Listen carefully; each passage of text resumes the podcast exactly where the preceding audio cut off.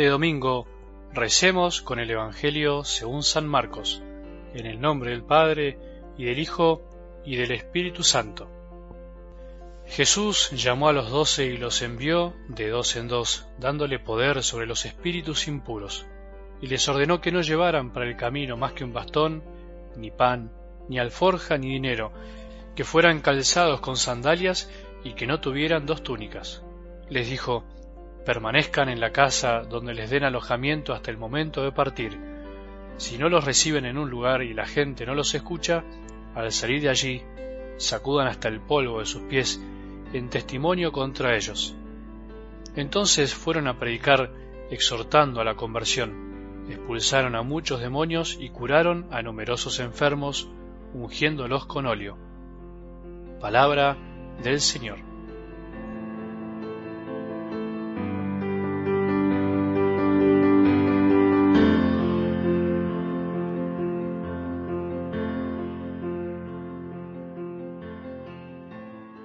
No alcanza un domingo, una semana, una vida para amar a Dios como se lo merece. No alcanza toda tu vida ni la mía para devolverle a los que nos aman tanto amor que nos dieron a lo largo de sus vidas. El amor con amor se paga, pero el amor al mismo tiempo no tiene precio, no se le puede poner un valor numérico y por lo tanto nunca podremos saber si devolvemos todo lo que los otros hicieron por nosotros.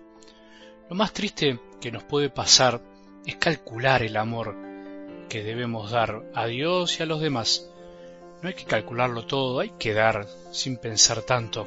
Cuando en la lógica del amor ponemos la lógica de la matemática, en definitiva deja de ser amor inmediatamente.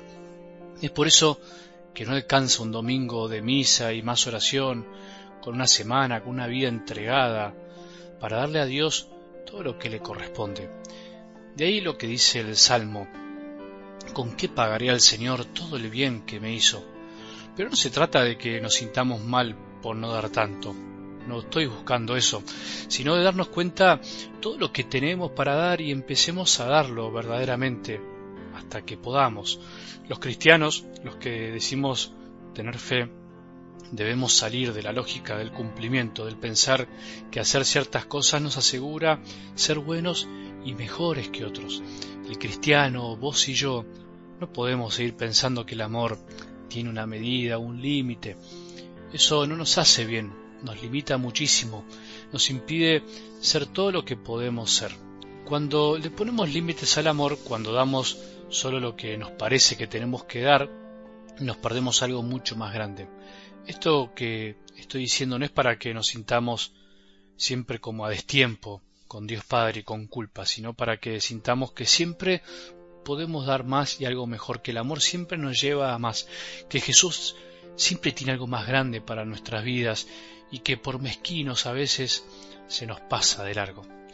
Después del rechazo en su tierra de Nazaret y de transformarse en escándalo, en piedra de tropiezo para algunos, ¿te acordás? El domingo pasado, Jesús había quedado asombrado de la falta de fe de esa gente. Sin embargo, en algo del Evangelio de hoy, la continuación del Evangelio anterior, la reacción de Jesús no es la que podríamos esperar. ¿Qué hace? ¿Se enoja? ¿Se irrita? ¿Maldice? Como por ahí lo haríamos nosotros? No. Dice que Jesús llamó a los doce y los envió de dos en dos dándoles poder sobre los espíritus impuros. Esto quiere decir que la respuesta de Jesús ante la falta de fe del mundo es, de algún modo, redoblar la apuesta. Ante la falta de fe de este mundo, porque finalmente lo humano parece ser un obstáculo para lo divino, ante la oposición y la incredulidad, la respuesta de Jesús, vuelvo a decir, es redoblar la apuesta. No busca el camino más fácil, o por lo menos el aparentemente más fácil. No solo predicará a Él, sino que además, junto con Él, envía a sus elegidos para que hagan lo mismo que Él, les da el poder de hacer lo mismo que Él. ¡Qué misterio! El misterio entonces finalmente se agranda, por decirlo de alguna manera. Se agranda y se complica también, porque ahora no solo debemos creer en Jesús, sino también además confiar en sus enviados, en sus elegidos se amplía el misterio en el tiempo y se agranda el escándalo, la incredulidad de los miembros de la Iglesia finalmente. Es difícil creer en Jesús, creer que fue Dios hecho hombre y por medio de él que Dios nos habló y nos amó tanto. Hoy también es difícil creer y confiar en que por medio de hombres de la Iglesia podemos alcanzar y recibir la salvación. Eso también es escándalo para muchos, es piedra de tropiezo. Por otro lado, es lindo disfrutar de la bondad de Jesús y de su modo de actuar. No es pesimista, no se deprime, no se enoja sin sentido, apuesta siempre a la bondad, al núcleo de bondad que hay en el hombre. Sigue insistiendo, confía en nosotros, no nos critica. También es práctico y sencillo, no se detiene ante el rechazo. Si no los reciben en un lugar y la gente no los escucha, al salir de allí, sacudan hasta el polvo de sus pies en testimonio contra ellos. La Iglesia vive de este llamado y de este envío. Nació así y nació para eso, para continuar la misión salvífica de Jesús en la tierra. La Iglesia debe comportarse como Jesús, no enojarse, no irritarse hacia los que no creen, sino todo lo contrario, redoblar siempre la apuesta con amor. No nos escuchan, no importa. Sigamos adelante hasta que alguien nos escuche, es parte de la misión. Vuelvo a decir, la iglesia nació así, pero nació de dos en dos, nunca en soledad. Nadie puede ser creíble si anda solo. ¿Cómo mostrar el amor si no tengo a otro para amar? Por eso los mandó de dos en dos, para que los demás vean que el centro del mensaje es en definitiva el amor.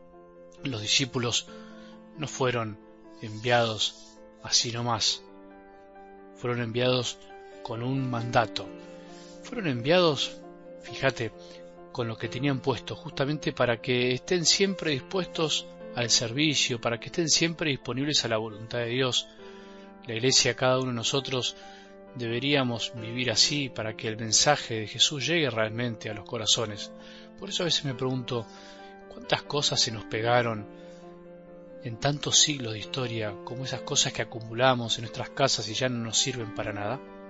El Papa Francisco decía algo así relacionado con esto. ¿Cuántas veces pensamos la misión en base a proyectos o programas. ¿Cuántas veces imaginamos la evangelización en torno a miles de estrategias, tácticas, maniobras, buscando que las personas se conviertan a base de nuestros argumentos? Recuerdo también a San Juan Pablo II diciendo que el programa pastoral de este tercer milenio no tiene que ser otra cosa que la santidad, sea, no muchas estrategias, ser santos. La fuerza del mensaje reside en el mensaje mismo, el amor que contiene y no en los medios que utilizamos, aunque a veces sean buenos.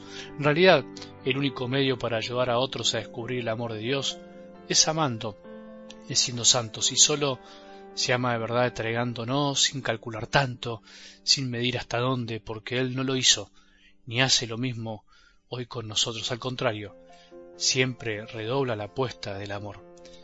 Que tengamos un buen domingo y que la bendición de Dios, que es Padre misericordioso, Hijo y Espíritu Santo, descienda sobre nuestros corazones y permanezca para siempre.